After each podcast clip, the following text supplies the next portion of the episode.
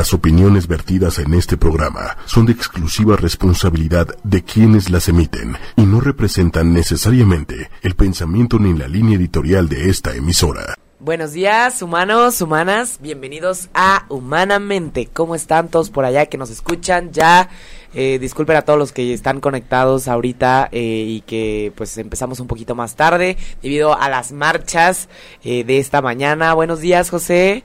Buenos días, Carla. Como siempre y cada miércoles, muy contento de estar contigo, nuestros super invitados y nuestro excelente auditorio.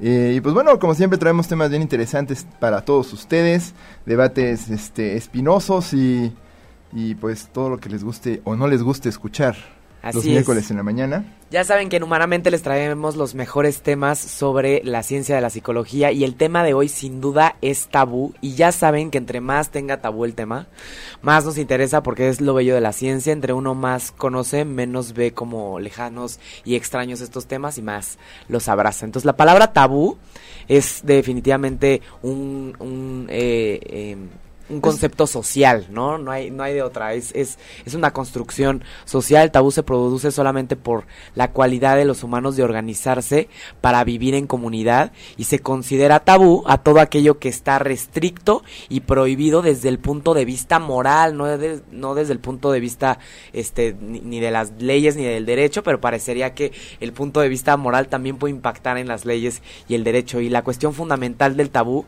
es su carácter de transgresión, ¿no? O, del transgresor. Realizar una acción que se considera un tabú implica chocar con lo que se considera de buen gusto, que de ningún modo es eh, objetivo ni eterno, ¿no? Entonces parecería que es a partir de la percepción de las personas que se formen los tabúes o no y los tabúes se van modificando tanto a largo a lo largo del tiempo como incluso en el mismo momento en diferentes lugares entonces eh, eh, vamos a, a- Se habla, hablamos mucho sobre lo que no se puede hablar. Exactamente, justo, justo. Y, y el, el tabú del que hablaremos el día de hoy eh, es justamente la identidad gay y, y toda esta perspectiva social, porque definitivamente, como ustedes saben, muchas personas claramente no pueden expresarse, no pueden casarse, no pueden tomar decisiones y vivir sus derechos como las personas heterosexuales, justamente por este tabú, ¿no? Entonces la diferencia entre en, en- en los derechos sin duda es un tema de debate. ¿no? Y justamente para hablar sobre las características de la identidad gay y la orientación sexual, claro que invitamos a un colega que podrá sacarnos de muchísimas dudas, ¿no? Entonces, antes de de, de bueno vamos a introducirlo porque empezamos un poquito este tarde no entonces él es eh, él es Bernardo Lanzagorta hola buenos días Bernardo Hola Carla, ¿cómo estás? Buenos días. Bernardo es colega, eh, estudió la licenciatura en psicología en la Universidad Ibero- Iberoamericana, también estudió la maestría, ¿no? Cuéntanos de, de tus estudios, Bernardo. Eh, pues mira, yo estudié psicología, como bien sabes, en la Iberoamericana, que fuimos compañeros. Y después hice la especialidad en psicoanálisis, la formación psicoanalítica en la Sociedad Psicoanalítica de México, en su instituto. Muy bien, entonces eh, Bernardo está aquí justamente para, para eh, delinear algunos matices, porque justo los que todas las personas que nos escuchan, pues seguramente tienen muchas dudas, ¿no? Porque una cosa es ver el, el tabú desde lejos y otra cosa es ya sentarse a hablar, a, a- dialogar, porque seguramente a ustedes les ha pasado que están en una comida familiar o están en o están en una reunión y de repente empezamos a ver como de repente tíos o primos o familiares empiezan a tal vez juzgar las, la- las conductas de, de la comunidad gay o empiezan como a, a a darles connotaciones negativas tal vez a estas a las expresiones que, que tienen las personas con, con orientación Sí, ahora que vienen las fiestas, sin duda vienen diálogos interesantes, ¿no? Alrededor de estas sí, sí. personas que luego en general con- concebimos como un otro, ¿no? Que nos cuesta trabajo entender. Y no falta que tenemos al primo que es muy progre y lo decimos como si fuera algo malo, ¿no? El progre, el, este... el abierto El abierto, ¿no? ¿no? Que, que los tíos lo ven con desconfianza porque son más como del talibán, ¿no? De dedo regañón. el talibán y que extrañan momentos en los que no se veían esas cosas, que no quiere decir que no existían, si no se veían, no se les hacía visibles. por supuesto Entonces, pues bueno, vivimos tiempos de cambios, vivimos tiempos de muchas aperturas y, comunica y, y- y oportunidades de, de resarcir, ¿no? Igual injusticias que se hicieron hace muchos años. eh, entonces, Sí, creo que sea- llega momento de... de, no sé, pues ahora sí que prepararlos a ustedes allá en casita para estos diálogos. Claro, de hecho, o sea, se dice que eh, la palabra gay viene de hace muy poquito, del 69, de los 70, ¿no? Entonces, definitivamente, eh, las personas homosexuales han existido toda la vida, nada más que desde hace poco, este, eh, tiene, hay un nombre para, para, para delimitar esta orientación y también para entender este, eh, eh, las, los gustos, ¿no? O las conductas. Entonces, al final, eh, Bernardo, ¿nos podrías explicar más o menos qué es la identidad de género? En diferenciación con el, el, rol de género, este, estos, estos conceptos de, de, de, la identidad eh, sexual.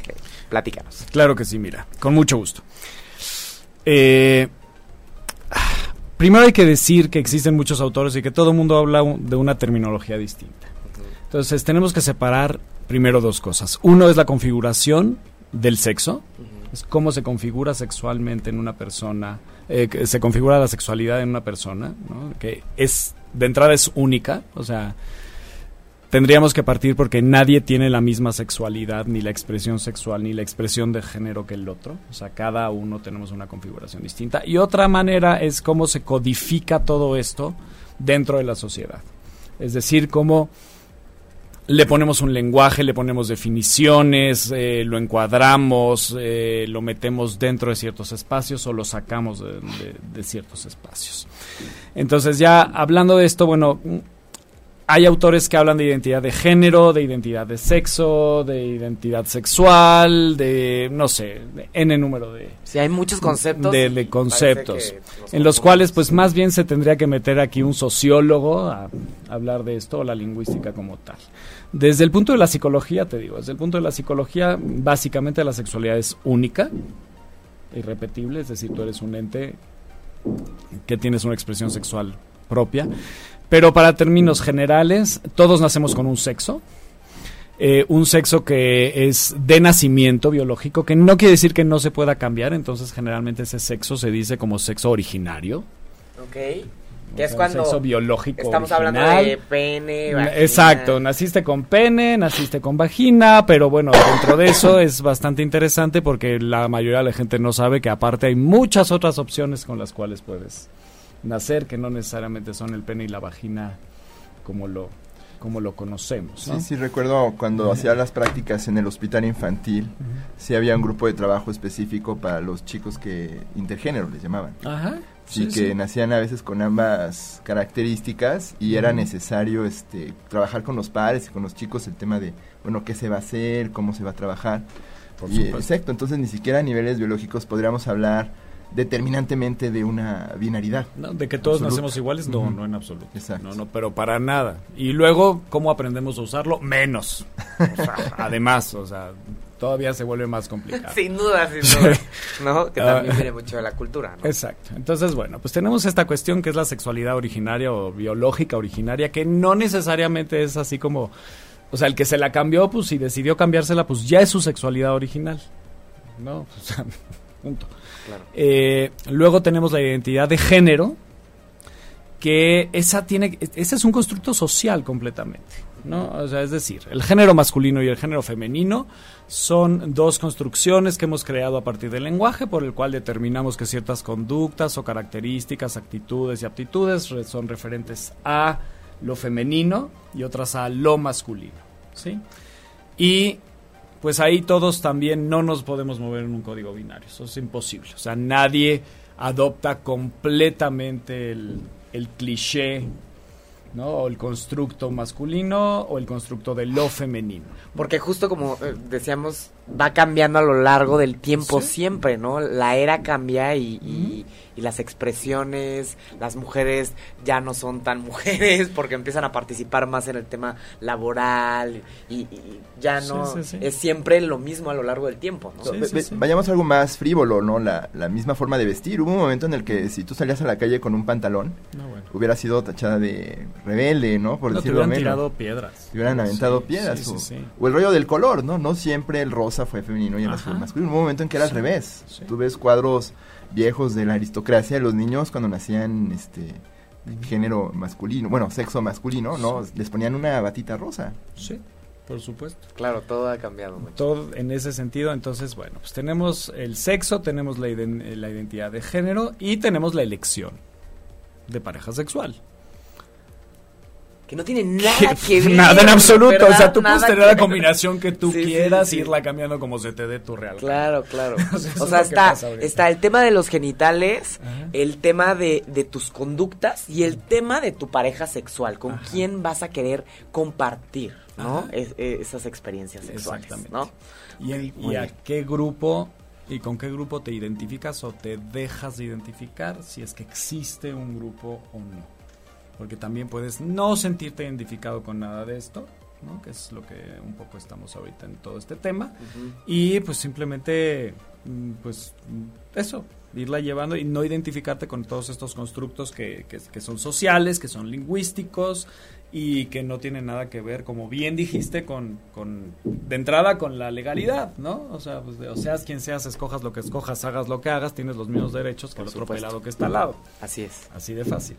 Y justo en los, en los diálogos este, eh, eh, con, con, familia o con conocidos, ahí es donde de repente empieza a chocar, ¿no? No, pues es que ¿por qué salen a, a, marchar este todos eh, disfrazados o, o por qué hablan así o, lo que hagan en su casa que lo hagan ahí no salgan a la calle y nos lo muestren porque es indecente inmoral y no me gusta. Ajá exacto no entonces ahí es donde empieza a ver como complicado porque no estamos acostumbrados a ciertas cosas y, y, si no conocemos entonces lo vemos lejano y complicado y algo que no queremos saber nada. Pero al contrario si empezamos a hablar de esto y lo empezamos a entender lo hacemos como nuestro aunque tal vez este nuestra orientación este sexual o nuestro género sea de acuerdo a lo que dice la sociedad realmente si nosotros hablamos de esto pues claramente podemos abrir este, este, verlo como nuestro. Porque se ha visto mucho en, en la ciencia que cuando alguien juzga la, conducta de, o, o, el, o el, el ser de, de una identidad gay, ¿no? Eh, justamente es porque no tiene ni idea, porque no tiene amigos, porque no tiene familiares, porque no conoce a nadie que lo tenga, ¿no? Y justamente el, el, la gente que conoce y que, que sabe eh, eh, que son son personas idénticas a nosotros, aunque tengan diferentes orientaciones, pues obviamente este estamos siempre mucho más abiertos a todo, ¿no? O sea, somos iguales, se acabó, ¿no? Hubo un momento que se le consideraba trastorno mental. Sí. ¿No? En los 80 los manuales diagnósticos lo incluían, pero yo creo que lo interesante y me gustaría escuchar tu punto de vista al respecto era porque se reconoce que la persona que se identificaba como, como gay vivía en constante estrés psicológico. Y, no creo que tenga que ver con su condición, bueno, con, con, con, lo que elige ser, sino con la sociedad a su alrededor y los prejuicios a los que se expone, los que son la fuente de ese sufrimiento, ¿no? Yo creo que lo mismo se puede decir, por ejemplo, de, de una mujer trans, ¿no? Que dicen, bueno, es que, ¿para qué son trans si nomás van a sufrir, la van a pasar mal? Bueno, es que no sufren su identidad trans, sufren el hecho de que se identifican como tal y la sociedad es justo las que se encargan de, de ser la fuente de ese de ese distrés. Sí, sí, sí. En efecto, bueno, eh, existe un estigma de, de, de, agresividad, de agresión hacia los grupos minoritarios, eh, eh, de expresiones y de, y de, digamos, estas configuraciones no tradicionales, ¿no? Porque no, me gustaría llamarles en ningún punto normales, no, no, no, tradicionales o, trilladas o de cliché, ¿no? Entonces sí, sí existe esto y claro, la mayoría de los trastornos de la gente eh, que venía con esos problemas, pues eran trastornos de ansiedad, trastornos... Eh, traumas postraumáticos, etcétera, etcétera, eran, eran llamados. Pero sí, también lo que es verdad es que la sexualidad se ha abierto muchísimo al estudio dentro de las ciencias del comportamiento. Y si bien la homosexualidad no es una enfermedad mental, eh, la homosexualidad, no la homosexualidad como la conocemos, de alguien que tiene una pareja y sale a la calle y hace su vida, eh, sino que hay ciertas sexualidades que se llaman pregenitales, ¿sí? que más bien se trata de la persona que no puede reconocer al otro y entonces busca a lo mismo que sí. ¿sí? Sí tiene que ver con trastornos mentales como mucho más severos. Pero en esos casos, cuando antes estaba confundido con una homosexualidad, no, ahorita se entienden como pregenitalidades. Es decir, gente que se queda atorada en el proceso de crear una sexualidad. Y, y- y, digamos, ¿cómo podríamos o, o- o cómo identificas o, o en haciendo un diagnóstico diferencial? si Ah, bueno, muy fácil. Cualquier ¿Cómo se persona ve? que, cualquier, pues mira, cualquier persona que tiene relaciones con un menor, Ah, cualquier claro. persona que esto que forza a una mujer a tener relaciones, no está considerando al otro. Su sexualidad no está Exacto. completa. Ok. O sea, no es un adulto, está viendo al otro como si fuera un, pedazo de sí mismo, un objeto. Entonces eso es una pregenitalidad, lo está tratando como si fuera una parte de su cuerpo. O Que a eso sí le puede, a eso le llamamos desviación sexual o no sería desviación sexual, sería simplemente un trastorno. pues es pregenitalidad y la actuación de ello ya entraría en una cuestión como más patológica. Ok. ¿no? Pero bueno, pues también hay gente que lo tiene No, y no, lo actúa y se acabó. Déjate patológica, un criminal. problema. Es un acto criminal. Bueno, desde luego ya entra en... Ya ahí, ahí las leyes, pues, eh, pues, es que qué tan enfermo o qué tan desgraciado es, pues sí es...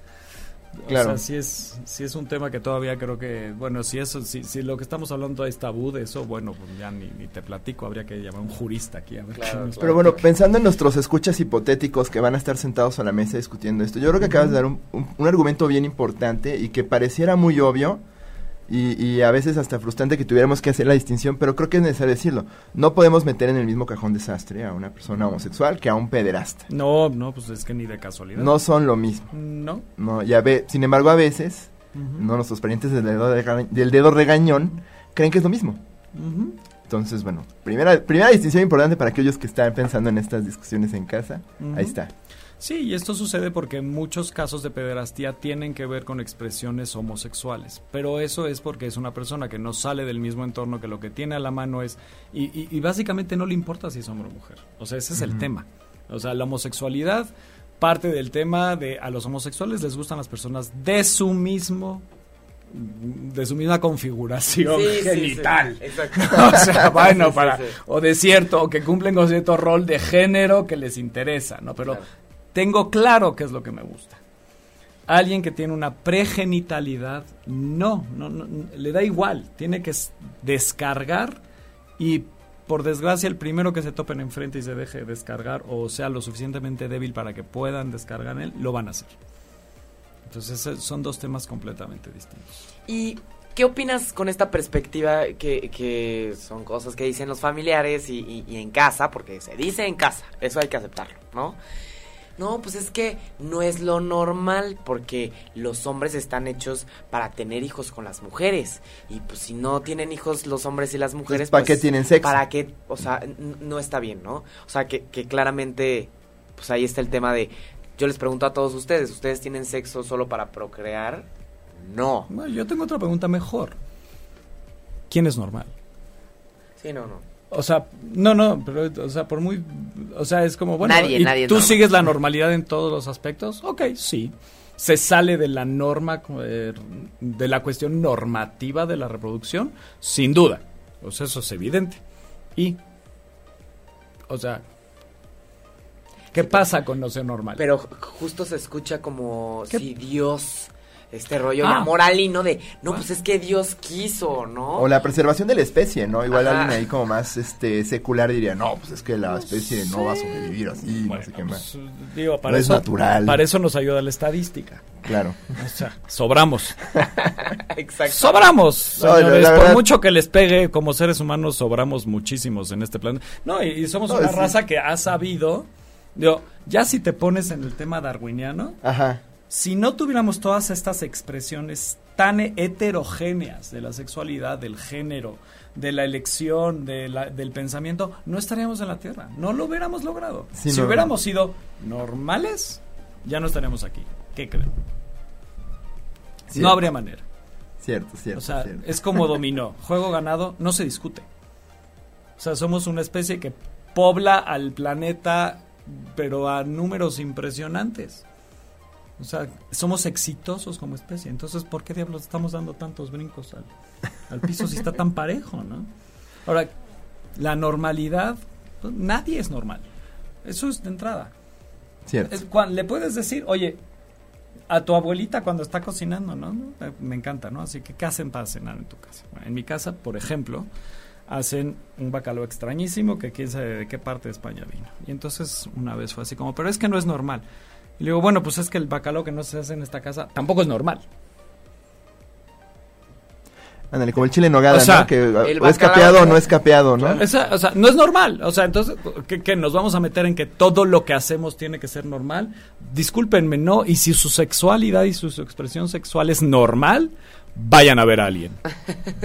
Vayan a ver a alguien, les urge ir a ver a alguien. Porque Es, les falta sazón. Si, si acaso más bien en lugar de no- normalidad podríamos hablar más bien de, pues se incluye en lo que se entiende, lo que hace la mayoría. Sí. Como si la voluntad de la mayoría pues, Tradicional, fuera lo correcto, ¿no? Bueno, ya hablando del lenguaje, podemos ir intercambiando la parte normal eh, por, por esta parte tradicional, Tradicional. que es lo que vemos que se repite más. Eso no quiere decir que necesariamente esté bien. Estadísticamente O mejor. es norma. Es la Es norma. norma, Es la sí. norma. Entonces pueden decir Exacto. normal. Pero yo lo que te voy a decir es, si tú tu vida, una persona quisiera todo lo normal, sería una persona sumamente patológica. Porque lo que no tendría es precisamente una identidad propia. Viviría bajo la norma, sería un producto de la estadística, por lo tanto no sería un ser humano.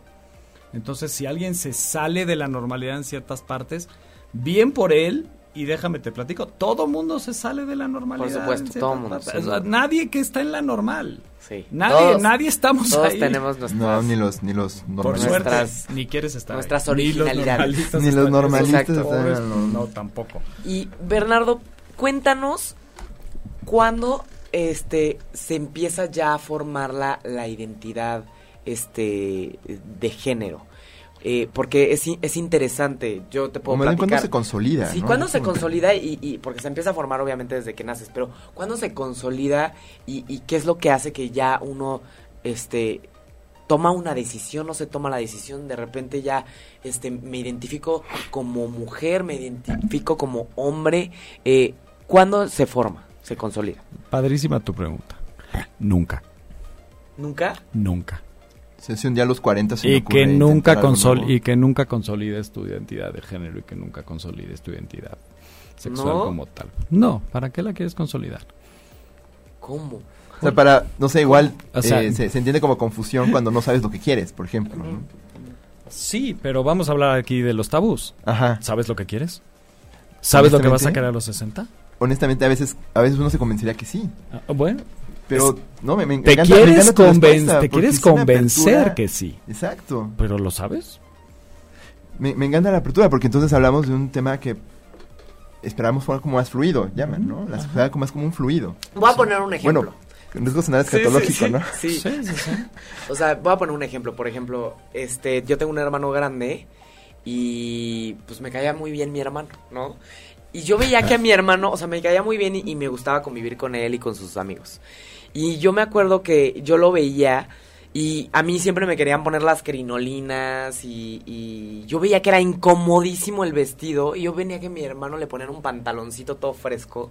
Yo le decía, mamá, por favor, ponme pantalón, ya sabes. ¿Por qué? Porque de alguna manera yo veía que mi hermano tenía más beneficios. Yo quería estar más como de ese lado, porque mi hermano era más grande, porque mi hermano jugaba afuera, las mujeres jugaban dentro de la casa y los hombres jugaban fuera de la casa. A mí no me gusta jugar en, o sea, no me gusta estar dentro de una casa, me gusta normalmente estar afuera. Entonces yo ve, yo me identificaba un poquito más con con, con ese con esa identidad, ¿no? Entonces yo de chiquita hubo hubo un buen rato en el que pues me llevaba mucho con mi hermano, con sus amigos, y yo quería estar más con ellos que con las niñas, porque las niñas eran de flojera, ¿no? A mí, cuando estaba muy chiquito, ¿no? Después pasó el tiempo y de alguna manera yo siempre también jugaba con este las bolsas de mi mamá, yo veía los tacones de mi mamá y también me encantaba, ¿no? Eh, pero hubo un momento de mi vida en el que sí me acuerdo que me daba como, como FOMO, las la ropa de mi hermano, los juegos de mi hermano, me encantaba el Nintendo, me encantaba el, o sea, en esa época ahorita ya no me encanta tanto, pero me gustaba el fútbol, o sea, como que me gustaban mucho y obviamente pues, o sea, me, me identifico como como mujer, ¿no? Pero hubo un tiempo de mi infancia en el que yo decía, "Ay, es que es padrísimo ser hombre", ¿no? Y, o sea, nunca lo fui, pero yo decía, ay, qué padre, todos estos beneficios que tienen los hombres, ¿no? Este, les gustan los coches, a mí también me gustan los coches. A mi mamá no le gustan los coches, no tiene ni idea. Entonces ahí, y obviamente después crecí y ya como que dije, ay, pues hay unos beneficios que tienen este el, rol de, de, hombre, ¿no? Y hay otros beneficios este de las mujeres, pero ¿en qué momento uno dice, ya me identifico o si realmente puede que nunca te identifiques así ya sólidamente como de yo sé que soy mujer o, o estoy entre los dos o cómo podría ser? Mira, la construcción de género, como cualquier construcción, es a lo largo de toda tu vida. La construcción de la identidad también es a lo largo de toda tu vida. Eh, las teorías clásicas de psicoanálisis nos hablan de una consolidación de carácter a los cinco años después de que pues, ya decides que ¿no? Pues, lo que querías era a tu mamá o yo qué sé, whatever, está de qué lado, ¿no? Eh, eh, pero a mí me gusta pensarlo más allá del lenguaje y, pensarlo como un proceso. en la psicología y, por lo menos lo que yo veo mucho en, consultorio, es nos necesitamos identificar cuando necesitamos poner bases sólidas en algún punto. Y a lo largo de tu vida necesitas tener bases sólidas. Entonces, por ejemplo, cuando vas a empezar tu sexualidad, a lo mejor sí necesitas como tener como un bastión sólido de decir, eh, yo soy así, ¿no? Porque de por sí todo se está moviendo alrededor entonces es como poner un pie en, algún lado que sientes sólido. Entre más vas analizándote a profundidad, te vas dando cuenta que eh, pues ese pie que pusiste tan sólido, pues mm, como tú viste, bien te diste cuenta, pues no, no está tan sólido.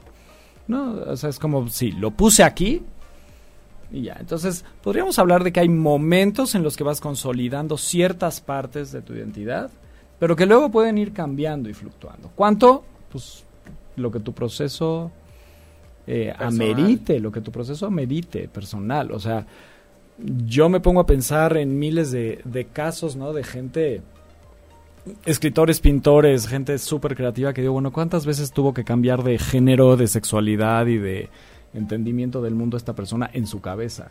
Y quitarse todas esas cosas de la, de, de la cabeza, ¿no? Aunque, aunque sea solo en la fantasía, pero tienes que deconstruir constantemente tu, tu mundo para poder reconstruir ese tipo de identidades. Entonces le llamamos algo que es un continuo, va teniendo anclas, ¿no? Eh, Pero me pues, gusta. avanza. Exactamente, entonces pues vas poniendo las anclas en distintas etapas que pues sí las tenemos más o menos como como registradas, ¿no? Así como como pues cuando eres niño, bueno, pues te vas a ir del lado del club de Toby o del club de Lulu, ¿no?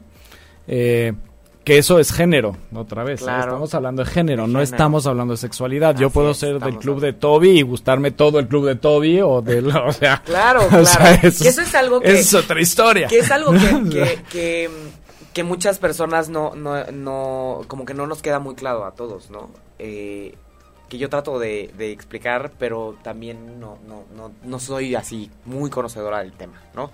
El, este tema de...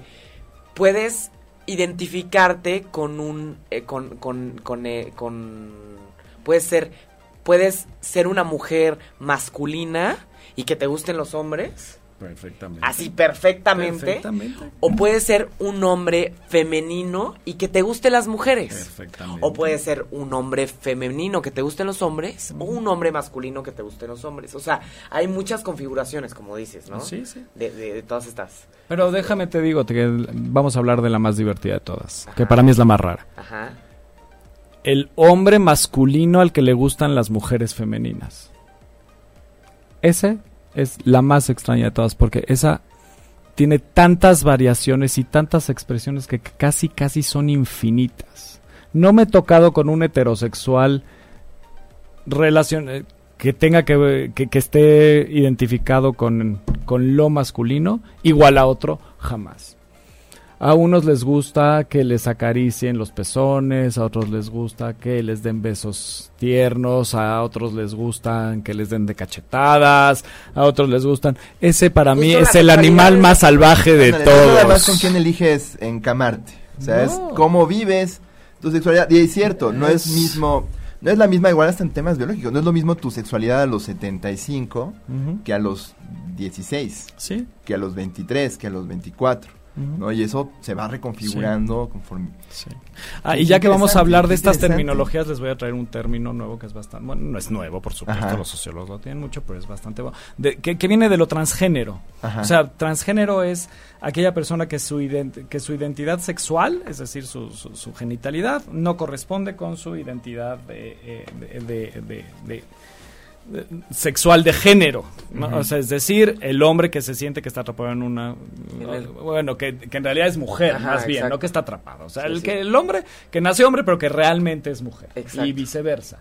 Eso le decimos que sus genitales son masculinos, pero su su pero ella forma es de pensar todo es mujer. Ella es mujer.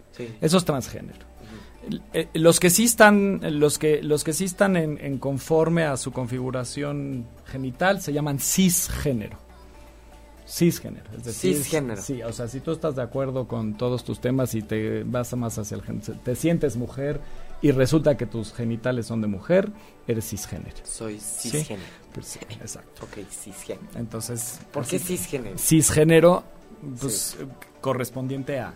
Contra transgénero es pues que no está correspondiendo. O sea, que hay una hay un movimiento. Hay una transición, exacto, exactamente. Hay una se está traspolado. ¿no? Ok, no, no había escuchado. Sí, exactamente. ¿no?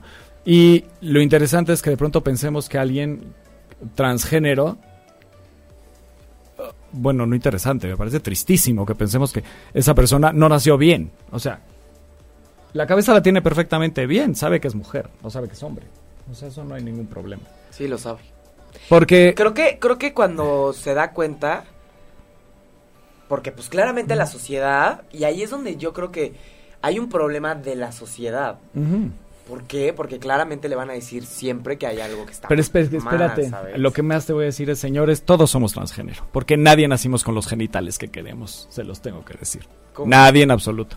Todo el mundo lo quiere más grande o más chico, que se le pare más o que le aguante más o que nadie tiene los, los genitales que quiere y todo el mundo de pronto los cisgéneros entre comillas se operan, se hacen, se tornan, se quitan las las boobies, se hacen extensiones. Entonces, ¿quién nace con los genitales? ¿Qué?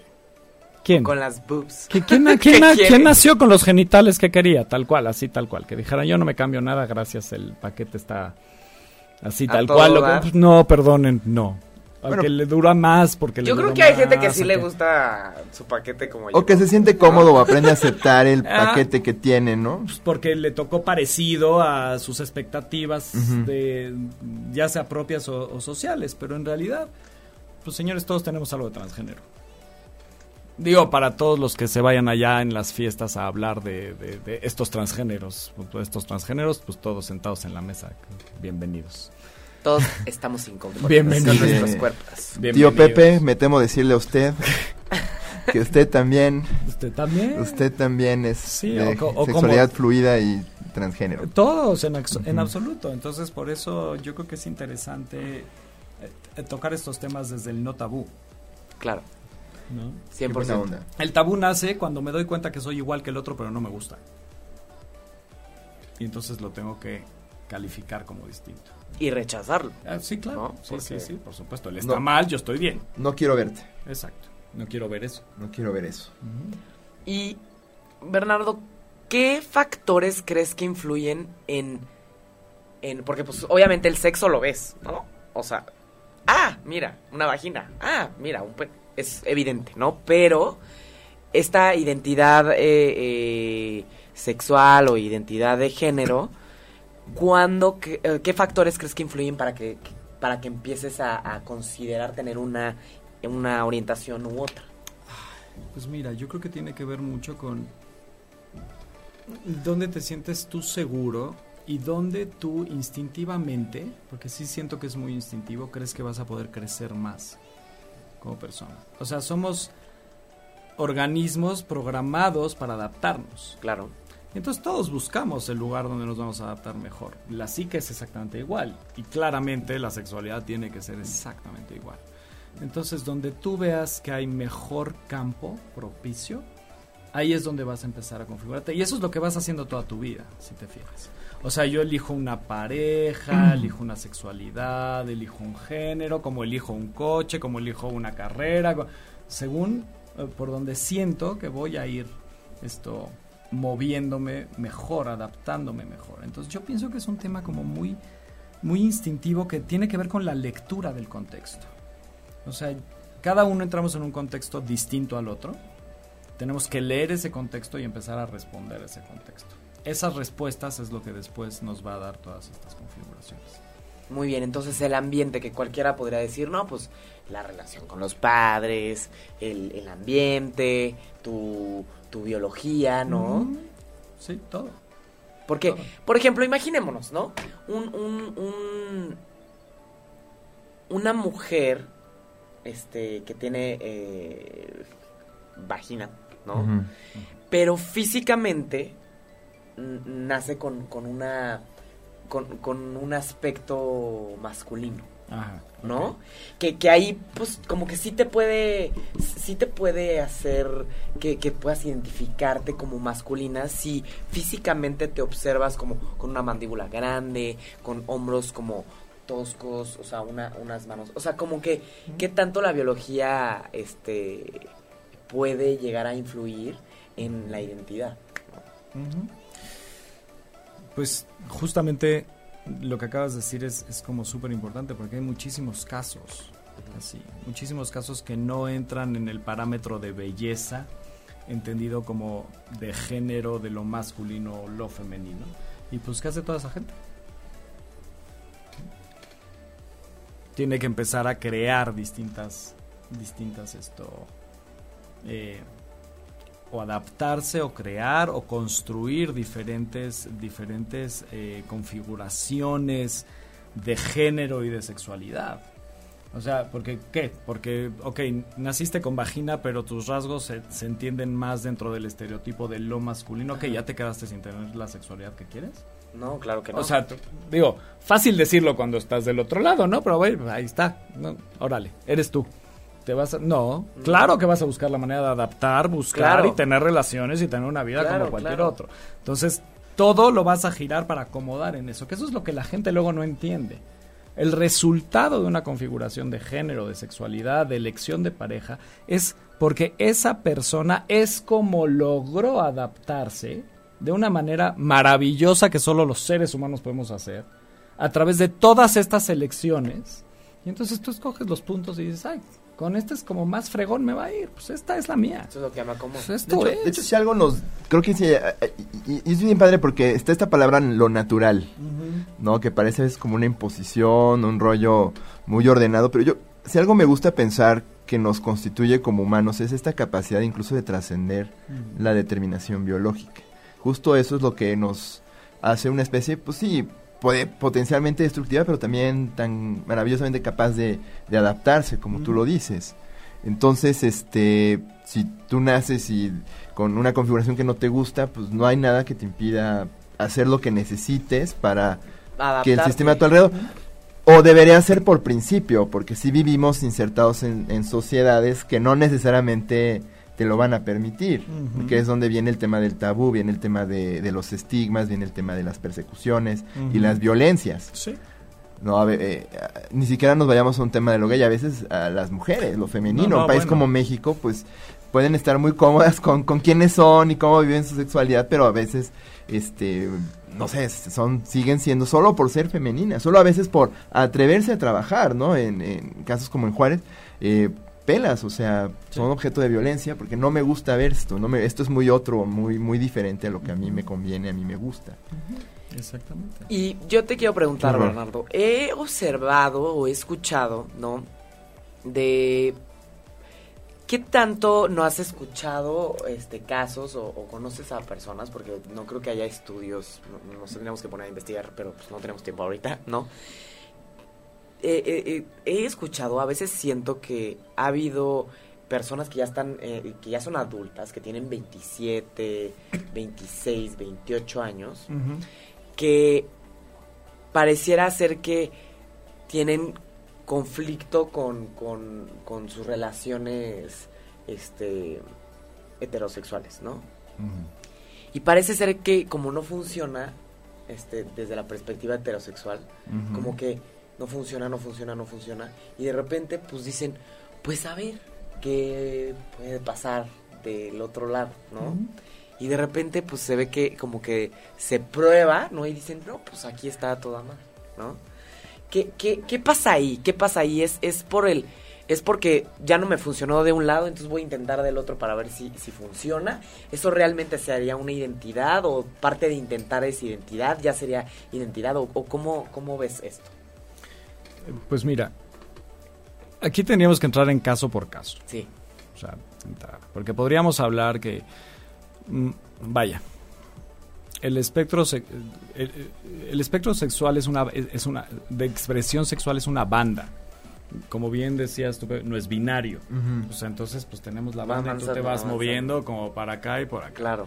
Pues hay personas que sí, por su entorno, contexto, adaptabilidad, esto, elección, lo que sea, están más de un lado, más del otro, Ajá. hay otros que están más hacia el centro. Entonces, alguien que está más hacia el centro, pues probablemente sí tenga esta, esta cuestión de, bueno, pues me brinco de un lado al otro y a ver de cuál me gusta más. ¿Qué era, cómo, qué era lo que llamamos en el instituto? Este, cuando heteroflexible. Heteroflexible. Heteroflexible, Ah, ¿no? sí, la prueba de heteroflexibilidad. La- Que exacto, me acuerdo me da pena. Puede ser eso. Eh, puede ser una curiosidad que se queda desde muy temprana edad y que no se explora. Puede ser, o puede ser una cuestión traumática también. O sea, sí, sí, sí, puede ser alguien que diga, no, no, no verdaderamente yo no, no esto. Esta expresión sexual me está traumatizando a nivel ya relacional y vincular, que además, pues la expresión sexual lleva a eso, lleva a vínculos más profundos. Y, o sea, sí, ese es nada más un pasito. El pasito de los pros ya es el vínculo eh, y todas estas cosas eh, Claro. que ya sabes que son mucho más íntimas, ¿no? Sí.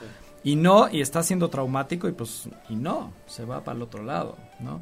Eh, yo creo que aquí, y voy a tomar a Freud, que fíjate que es chistoso tomar a Freud en estos temas porque todo el mundo cree que Freud tenía sus, sus, pos- sus posturas muy dadas. Y no, no es cierto. Freud lo único que dijo es, híjole señores, yo nada más les digo que no hay una homosexualidad, hay muchas.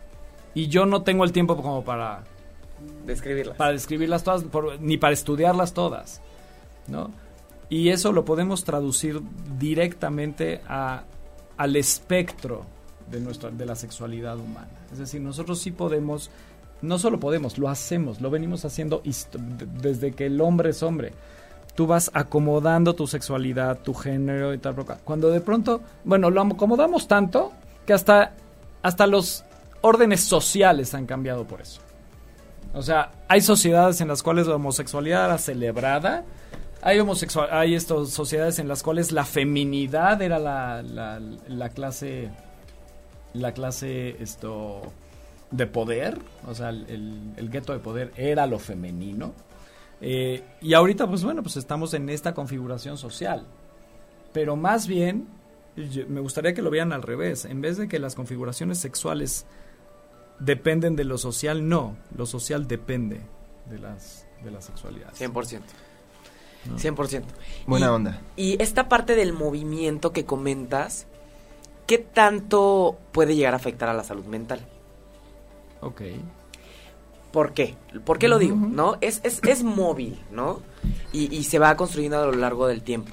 Pero, ¿qué pasa cuando de repente ya no sabes qué es lo que quieres? Anda, ¿no? cuando es fuente de conflicto, porque yo, yo decir que es una condición o un problema de salud mental, podríamos como sonar un poquito dramático. Fuente de conflicto. Ándale, Sí. puede ser una fuente, de, Fuente de conflicto conflicto. que, pues sí, demande que alguien, por ejemplo, busque ayuda. Ajá. O necesite ayuda, no sé, de, o- Claramente por el tema social, ¿no? Porque sabemos que también la salud Sexóloga. mental es... parecería ser que también es Yo en particular, social. en, en- en mi tema relacionado con esto, eh, me gusta introducir dos términos que ayudan muchísimo a esto, que es heterogeneidad y homogeneidad. Mm. Es decir, mientras yo entienda que estoy en un mundo heterogéneo, es decir, que tú eres otra persona, o sea, tú eres mujer, cisgénero, tu hombre, cisgénero, whatever.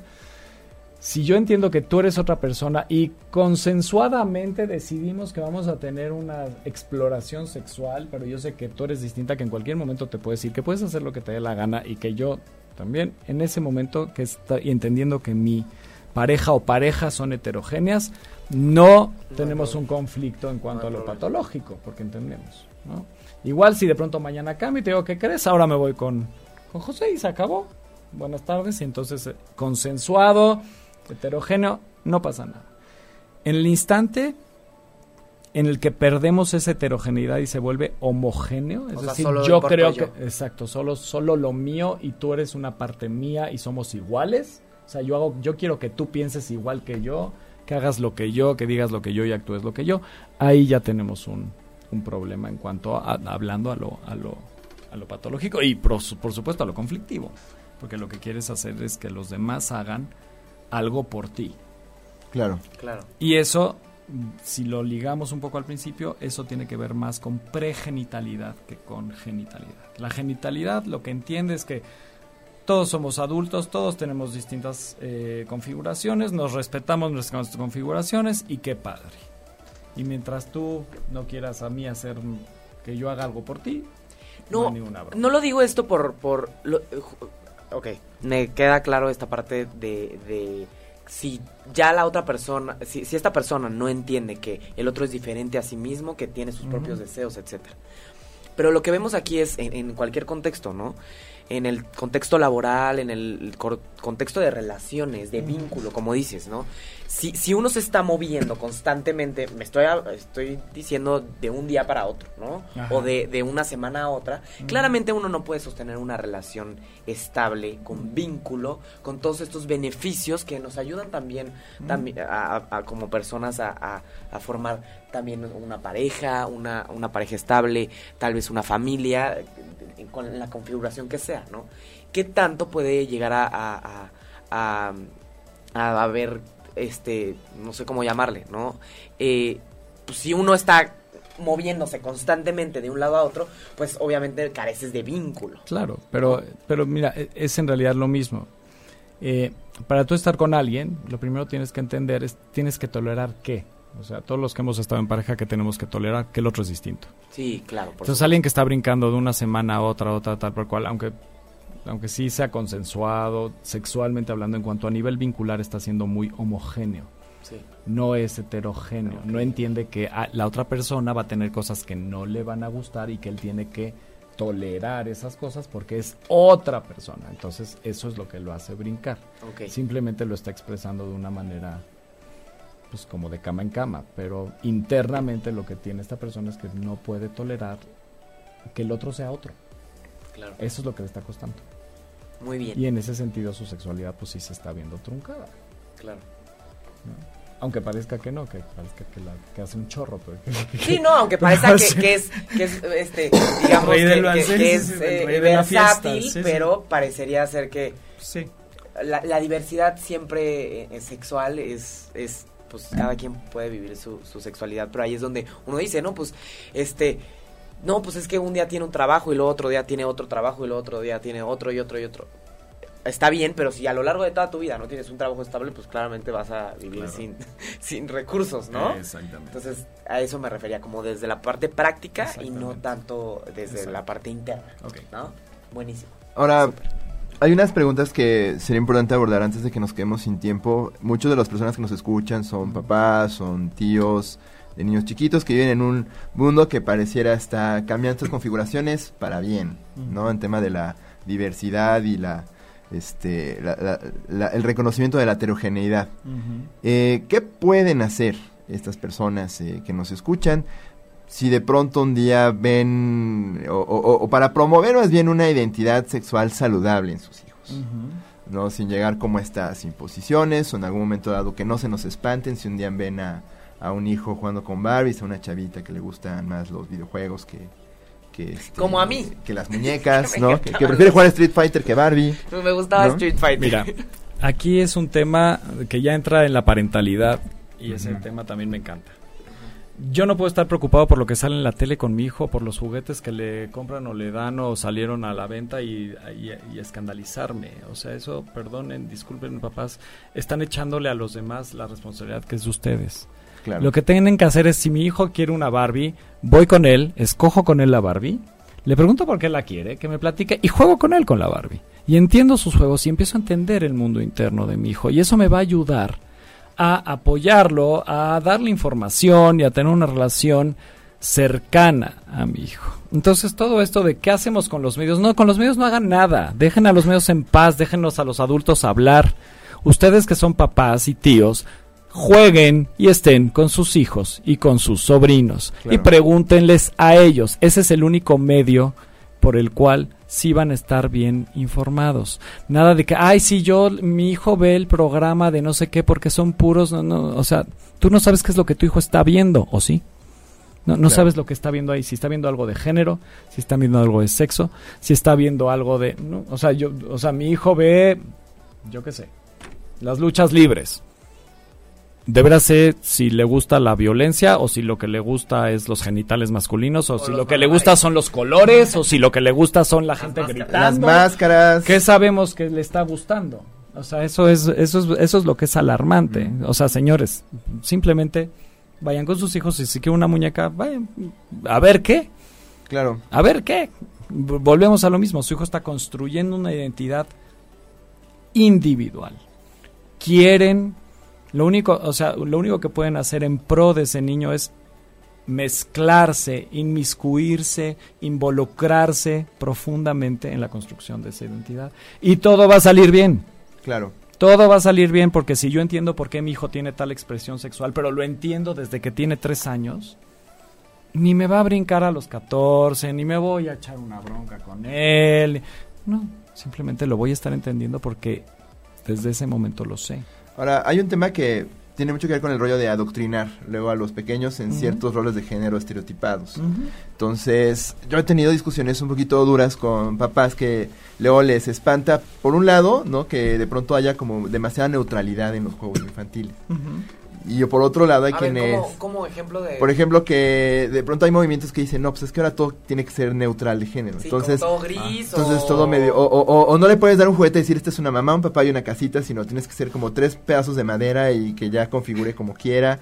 Este, esa clase de cosas, ¿no? O, o que de pronto en un juego, no sé, si es un juego de construcción, pues que en la caja aparezca tanto un niño como una niña construyendo y no nada más el niño, ¿no? O si es un juego de... Si es un comercial, por ejemplo, de un microornito, pues que no nomás salga una niña jugando con el microornito, que salga una niña, y, o que un niño salga cocinando en el microornito, dándole a la niña el microornito. Y entonces ha sido una discusión bien fuerte, porque dicen, no, pues es que a mí me gusta, pues que sí, o sea, es lo, es lo, lo normal, ¿no? Y por otro lado, este, hay quien dice, no, al revés, o sea, que se conserve ese tipo de cosas, que no, no, lo- no lo debemos cambiar. O hay quien dice, no, que se cambie, que sea más neutral y todo ¿Qué eso. opinas con eso, Bernardo? No, mira, mi opinión sería básicamente la misma. O sea, lo que el niño ve y lo que el niño le está llamando la atención en ese momento es totalmente indistinto Mm. de género, porque el género es una construcción social. No, el niño no viene con género, nadie venimos con género. ¿no? Yo puedo ver una motocicleta y me puede fascinar, o sea, así de fácil, y, y- y da igual si es o no el género, me puede gustar la ingeniería, me puede gustar cómo se, sonido, cómo la se mueve, me gustan miles de cosas. Entonces eso, no importa si naciste niño o niña, digo ya para entrar en estos temas. Mi recomendación al, a- al tema es de verdad que observen y, y métanse en el proceso de sus hijos más que nada. O sea, Claro. si el niño de pronto le llamó la atención, lo- oye, pues ¿qué te llamó la atención? Ah, no, pues me gusta que calienta. Claro. Ah, oye, pues, otras cosas que calientan también son estas. Ah, pues sí, a lo mejor le gusta esta o le gusta la otra.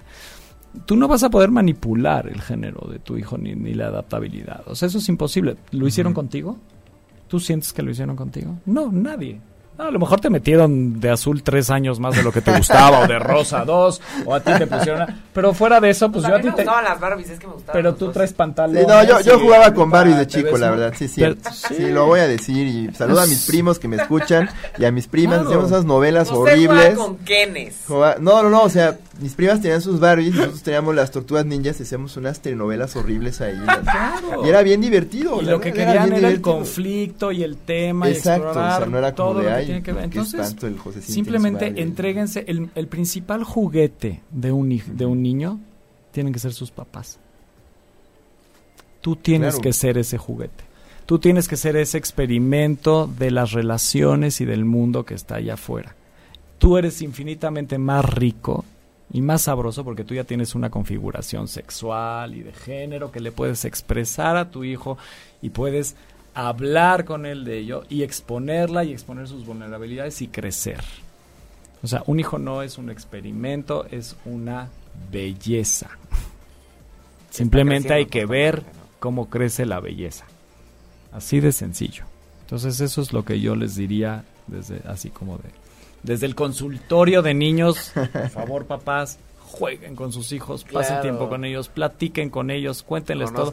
Y ¿no? no se preocupen de platicarle ni de pasarles sus temas y si ustedes son más machistas o más feministas, mm, él puede con Claro. ello, se los aseguro que él puede con ello a cualquier edad. Son los papás que le tocaron, tiene que poder. Claro. Y Bernardo, el, ¿cómo tú podrías recomendar a todos los que nos escuchan y a nosotros mismos, no? Eh, ¿Qué podemos nosotros hacer para disminuir los prejuicios y discriminación que, que experimentan los gays, no, las lesbianas, los bisexuales? O sea, ¿qué se puede hacer para cambiar esta ideología y más mexicana, no? ¿Qué, qué recomendaciones nos podrías hacer? Híjole.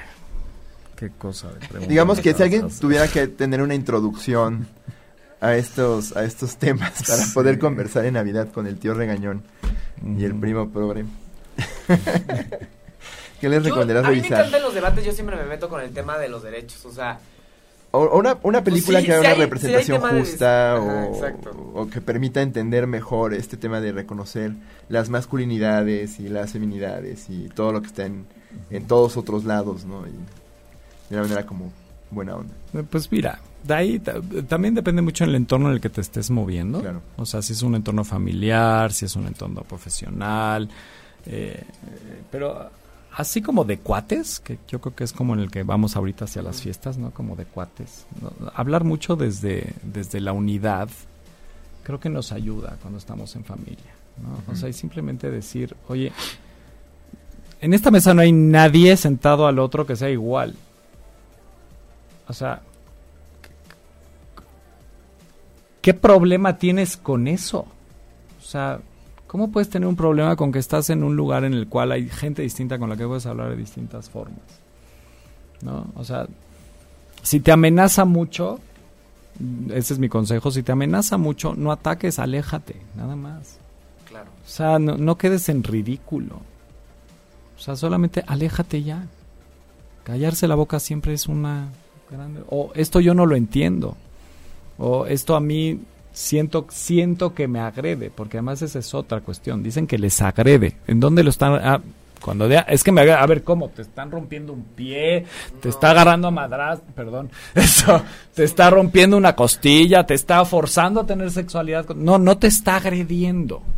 No te está agrediendo. Tú Claro. sientes que te está agrediendo. Pero eso es. Tú lo estás Dentro de ti. sintiendo dentro de ti. Chécate tantito por qué te estás sintiendo tan agredido. Cuando en realidad llevas metiéndote dos botellas de Bacardí seguidas, que eso sí te ag- autoagrede. Claro. ¿No? O sea, eso es como muy interesante. O sea, no, no, no. De veras. O sea, resulta que les agrede que, que la niña la trajeron en Navidades con pantalón. Por Dios. O sea, cuando se están metiendo a su cuerpo cualquier cantidad de mugres. ¿no? Creo que, O sea, creo que lo que dice Bernardo es básico y es una muy buena recomendación que puede aplicar para todos. A ver, si no te gusta, si no estás de acuerdo, mejor aléjate y no participes, o sea, o no, o no agredas, porque al final, si hay violencia, está comprobadísimo hasta hoy, hay estudios que comprueban que cuando se le hace una entrevista a una persona que, que tiene eh, identidad gay, ¿no? Literalmente el 80% de ellos ha recibido agresión verbal, física, indirectas en el trabajo, en cualquier lado. ¿Por qué? Porque pues en- a lo largo de toda esta construcción, pues ha habido muchas personas que no han no han logrado este pues a- abrir los ojos y identificar que todos somos iguales, ¿no? Entonces, creo que es una muy buena recomendación. Si Claro. no si, si no si vas a agreder, mejor aléjate, papá o mamacita, Es ¿no? como, el, como el bacalao, no te gusta, no te sirvas. Ah, Exacto. No. Es guachalao. ¿ok? ¿Cómo que no te gusta el bacalao? ¿Qué te pasa? No Pues no me gusta. y ya. No me gusta. ¿Ya lo probaste? Sí, ya lo Sí, probaste. Es que no probaste el mío. Ah, bueno, pues a ver, no, no lo quiero probar, Exacto. no, pero cool Y- con tu paca, ya, bye. Y a mí me gustaría invitarlos a todos a justamente. Creo que no hay nadie mejor que sepa estos temas más que los que estudian y los que realmente han recibido tal vez violencia o tal vez han, han recibido este señales de discriminación. Siéntense a hablar con estas personas para que entiendan, ¿no? qué es lo que sienten para que entiendan que son personas igual que nosotros y todos somos iguales, ¿no? Y que realmente hablar de estos temas, como hoy nos dimos la oportunidad, le da la apertura a la gente a conocerse, porque es qué es lo que está pasando. Hay muchas personas que tienen identidad gay y que no pueden expresarla porque hay mucho de alrededor que puede reprimirlos, los puede correr del trabajo, los van a juzgar, sus familias los van a desheredar. Entonces mejor me quedo como estoy, frustrado, porque todo mi entorno no puede aceptar quién soy. Entonces, definitivamente, esto sí ayuda, por lo menos, a las personas que son homosexuales. Hablar de esto y aceptarlo y que ellos también puedan hablar de eso y aceptarlo con apertura. Porque no nada más nosotros lo tenemos que hablar, ellos también tienen que tener la posibilidad de expresarse y hablarlo, ¿no? Para que se pueda aceptar. Entonces, este está padrísimo el tema, me gusta mucho. Este, yo la verdad personalmente no, no, no conocía mucho. Hay muchas, siempre desde el principio dijimos, no, pues es que, ¿por dónde, cómo lo podemos decir? Y siempre como que tratamos de hablar con cuidado, ¿no? Pues que mejor que hablarlo y, si a veces tropezamos con algunas palabras, no importa, estar abiertos a, no, pues mejor vamos a hablar desde la perspectiva de, la, de lo tradicional y no de lo normal, ¿no? Desde la, de los, desde la parte de los genitales la genitalidad original y, la, ¿cómo habíamos llamado? La elegida. La elegida, exacto. Es, son conceptos que no pasa nada, si no los conocemos, hay alguien que nos puede decir cómo y, y siempre hay que transmitir la buena intención a pesar de que no hablemos las palabras correctas, ¿no? A veces, creo. Exacto. Bien, entonces, Bernardo, ya para cerrar, este, ¿algún eh, libro, alguna serie que nos recomiendes? Este, que pueda hablar sobre este tema o que acepte este tema o, una lectura, un artículo, una película, algo que alguien quiera conocer más y que sea una buena introducción. Ay, Dios mío. Uy, me hubieras preguntado esto antes, caray. O sea, ahorita ya sabes cuando te preguntan y toda tu mente se va así como en vacío. Sí, sí. Así que creo que luego te lo mando y se lo mandas después a tus lectores porque estoy en... Los decimos a nuestros en Say what. Muy bien. Entonces después le mandamos algunas recomendaciones. Este, el correo de Bernardo, por si alguien tiene una duda sobre este tema. ¿Cuál es tu correo? Es lanzagortaber, L-A-N-Z-A-G-O-R-T-A-B grande E-R arroba hotmail.com. Si alguien tiene problemas con este tema en su familia, amigos, ¿podrían ayudarte? Por supuesto, échenme Muy bien, podríamos buscar ayuda contigo, ¿no? Échenme un mail, por favor. Perfecto. Buenísimo. Perfecto. Entonces ya lo estamos poniendo aquí en los comentarios en Facebook. Entonces, chicos, pues bueno, reconocer la importancia de las luchas culturales y sociales para que todos podamos ejercer nuestra sexualidad. Porque si algo aprendí hoy, que bueno, pareciera muy obvio, pero luego no lo tenemos más obvio, es que la sexualidad no es el cumplimiento de un orden biológico, sino una una dimensión de nuestro desarrollo como individuos. Y es una banda. Y si las condiciones sociales impiden ese desarrollo, hay que hacer las luchas pertinentes para que se permita. ¿No? Entonces, pues muy bien, entonces. Muchas gracias. Pluralidad, chavos, no neutralidad. Nos vemos el próximo. Un abrazo. Cuídense mucho, chao. Chao. Si te perdiste de algo o quieres volver a escuchar todo el programa, está disponible con su blog en ochoymedia.com y encuentra todos nuestros podcasts de todos nuestros programas en iTunes y Tuning Radio. Todos los programas de ochoymedia.com en la palma de tu mano.